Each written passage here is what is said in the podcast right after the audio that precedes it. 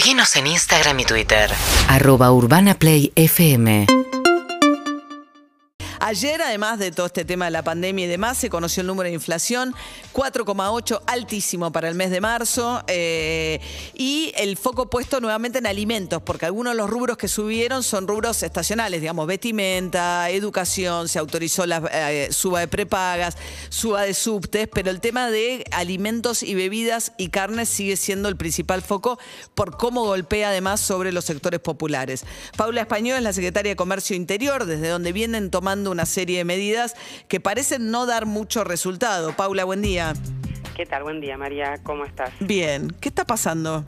Eh, ¿Qué está pasando? Digo, están pasando muchas cosas. Creo que lo primero que hay que tener presente es que el problema de la inflación en general y de los alimentos, los precios de los alimentos en particular, no es, eh, no, digamos, no es un tema que se resuelva solo en la Secretaría de Comercio Interior. Digo, quiero dejar esto muy en claro porque si no se parecía que las únicas medidas que se puedan tomar, exitosas o no, sean las que se tomen ahí. Son importantes, nosotros somos un engranaje más y también importante dentro del conjunto de medidas que se toma a nivel general en el gobierno y además en alimentos hay que tener particular atención en lo que sucedió en, sobre todo en los últimos seis meses, porque digo, nosotros tomamos una medida de congelamiento de precios en marzo del año pasado y durante todos los primeros meses fue un, digamos, no fue un programa, fue una normativa y fue muy exitosa. De hecho, si vemos en los índices del INDEC cuánto se incrementaron los precios de los productos que están en las góndolas, los alimentos que están en las góndolas, fideo, leche, aceite,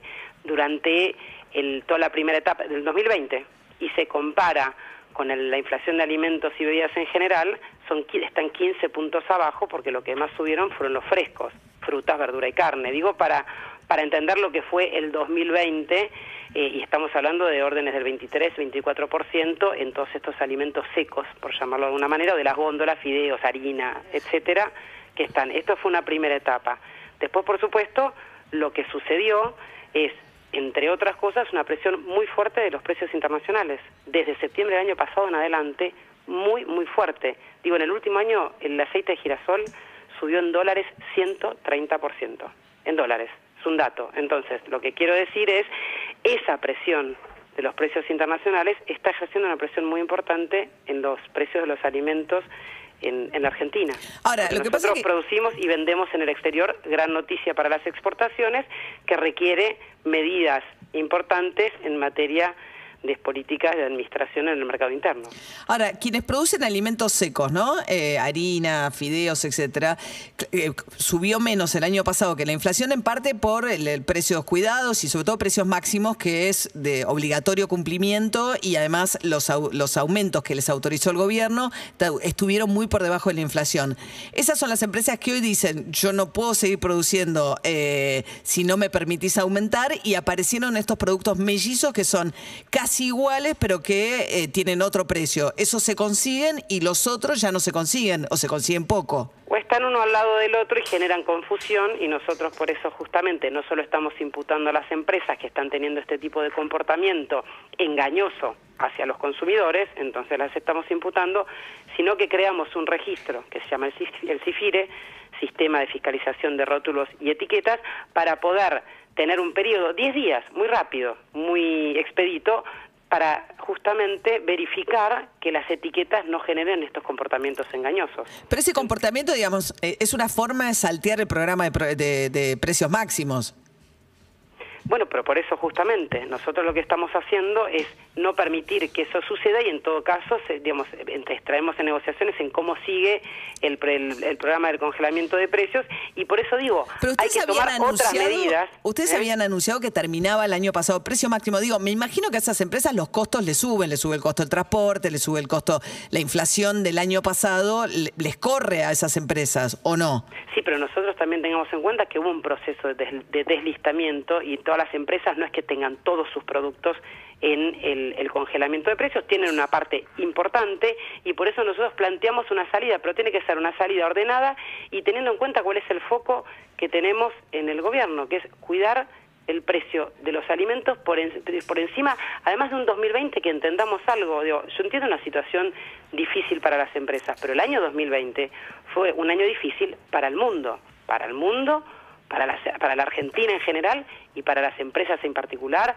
para las y los trabajadores también. Entonces, en ese sentido, es un año, sí, de mucha dificultad, en el cual además las, las empresas alimenticias tuvieron la ventaja que existieron el IFE y el ATP, que cuando van al bolsillo de las argentinas y los argentinos, lo primero que hacen es comprar comida. Entonces, ese es el conjunto de políticas que también llevó adelante el gobierno nacional el año pasado, no solo el congelamiento de precios. Ahora, el tema carne, eh, hablábamos hace un ratito con eh, Williams de las carnicerías y él decía que si ustedes efectivamente, eh, el gobierno fuera a terminar con la comercialización de la media res y empezar una comercialización distinta, lo que va a pasar es que los cortes más caros se van a exportar todos y va a quedar tipo a la uruguaya solamente los cortes más baratos para consumo en la Argentina. No es solo los cortes más baratos. En todo caso, lo que estamos buscando es priorizar y para que haya justamente mayor oferta de cortes más baratos. Y en todo caso no solo eso, porque no es solo una cuestión de exportación, el, el, el, troceo lo que va a permitir es dentro de la misma distribución interna de carnes que se distribuya mejor y entonces en vez de que vaya la media res se dirijan a aquellos cortes donde hay más demanda dentro propiamente del mercado interno y eso también va a permitir mejorar la estructura de digamos de costos y distribución de precios dentro de la media res. Ahora el troceo se puede implementar, es una idea. En su momento Guillermo Moreno intentó, habló mucho y, finalmente no lograron implementar el. Bueno, nosotros estamos generando la normativa, no es una cuestión de hablar, es una cuestión de hacer. Eso se habla mucho, se hace. Ahí ahora hay una resolución conjunta, Ministerio de Trabajo por una cuestión de normas de trabajo, Ministerio de Agricultura y Ministerio de Desarrollo Productivo para en, a lo largo de determinados meses, con el financiamiento que requieran los frigoríficos y demás, poder implementarlo. No va a ser de un día para el otro, pero finalmente, después de muchos años, se están tomando estas medidas, junto con otras, ¿Pero cuándo va a con respecto a la exportación, que van a permitir mejorar la, la exportación, hacerla más transparente, tener mejores precios de referencia y al mismo tiempo tener una política muy clara de cuidar el precio de la carne en la Argentina, que sé que no es tu prioridad, dentro de la canasta de alimentos. ¿Cómo? ¿A la mía? Porque no, la tuya personal, por la eso digo. que no como carne roja, claro. Lo sé, lo sé, lo sé. No comes carne roja y te tocó cocinar un asado en cocina. La verdad que... Ay, gracias, gracias, Paula, por la fue, fue realmente un momento muy difícil. Yo dije, creo que el peor corte que te puede tocar cocinar si encima no comes carne roja y en una cocina. Pero bueno, eh, eso para mostrar que estamos preocupados por la carne.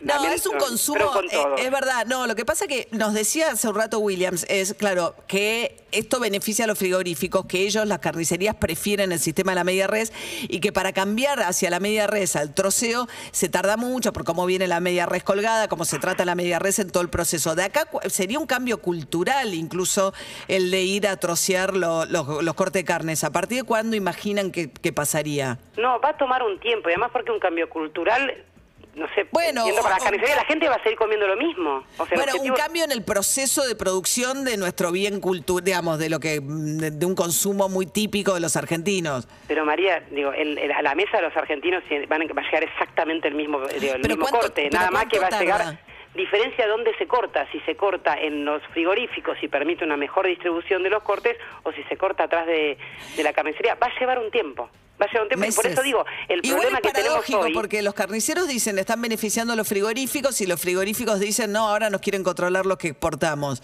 Bueno, es que tal vez que lo que pasa es que sí les queremos controlar los que exportan y también queremos controlar para mejorar para mejorar, para que no haya exportadores eh, que, digamos que estén exportando de una manera poco transparente, estamos generando mejores precios de referencia para que no se subfacturen las exportaciones y estamos generando un registro que nos permita tener la información suficiente para, digamos, para administrar en función también del abastecimiento interno las exportaciones. Y eso no quiere decir ir en contra de las exportaciones. Exportemos cada día más. El resto de los alimentos también, porque el problema no es solo la carne. Los ah, precios de las commodities volaron en todos los alimentos. O sea, en un año el aceite subió en dólares, en dólares, el aceite de girasol, 130%. Ahora, ¿qué pasa con, el mercado de la carne con la irrupción de un comprador como China? Porque antes, o sea, no, nos compraba, primero solo alimentábamos los cerdos que comían los chinos, ahora digo, hay más exportación de carne porcina directamente, pero además el principal mercado de la carne vacuna hoy en Argentina es China. Eso puede cambiar muchísimo pero es que se ha empezado a exportar cada vez más todos estos años y lo que hay que hacer es seguir promocionando, mejorando la productividad de nuestros frigoríficos, ampliando nuestra capacidad exportadora y seguir haciendo eso de la mano de una mejor administración de precios y abastecimiento en el mercado doméstico. Tenemos suficiente producción y capacidad actual y futura exportadora para hacer las dos cosas. Lo que no podemos hacer es hacer solo una eh, minimizando la otra. Entonces, no se van a bienvenida prohibir la exportación ni china. limitar, no se van a prohibir ni limitar exportaciones. No, que no se, va, no se van a prohibir ni limitar siempre y cuando tengamos un buen cuidado del mercado interno. Pero se puede hacer. Tengo absoluta convencimiento que se puede hacer. Vamos a seguir trabajando con los acuerdos y monitoreando el mercado interno. Lo mismo, insisto, que con el resto de los alimentos. Los restos de los alimentos no me parece que nosotros tengamos que pagar digo el aceite de girasol, digo el maíz que alimenta el resto de las carnes y que también comemos, el trigo que es la base de una importante cadena de producción, pagarlos a precios internacionales. Digo, no, no, o sea, no podemos hacer eso y eso no quiere decir que no exportemos, nada más que tenemos que tomar determinadas medidas en la administración de las exportaciones para impulsar cada vez más las exportaciones, pero hacerlo con un cuidado del mercado interno de cuánto se paga la comida acá en Argentina. Se llamarán retenciones, se llamarán encajes. Lo que está claro es que no podemos no hacer nada frente a este incremento de los precios internacionales. Y vuelvo a decir, con un absoluto Pero retenciones ya hay, habría que subirlas. Se pueden, exactamente. ¿Están evaluando subir eh, retenciones? todo está en análisis. Nosotros necesitamos cuidar la mesa de los argentinos y me parece que esa vocación la tenemos en todo el, en todo el Poder Ejecutivo Nacional. Todo. Paula Español, secretaria de Comercio Interior, gracias, eh, buen día. Urbana Play 1043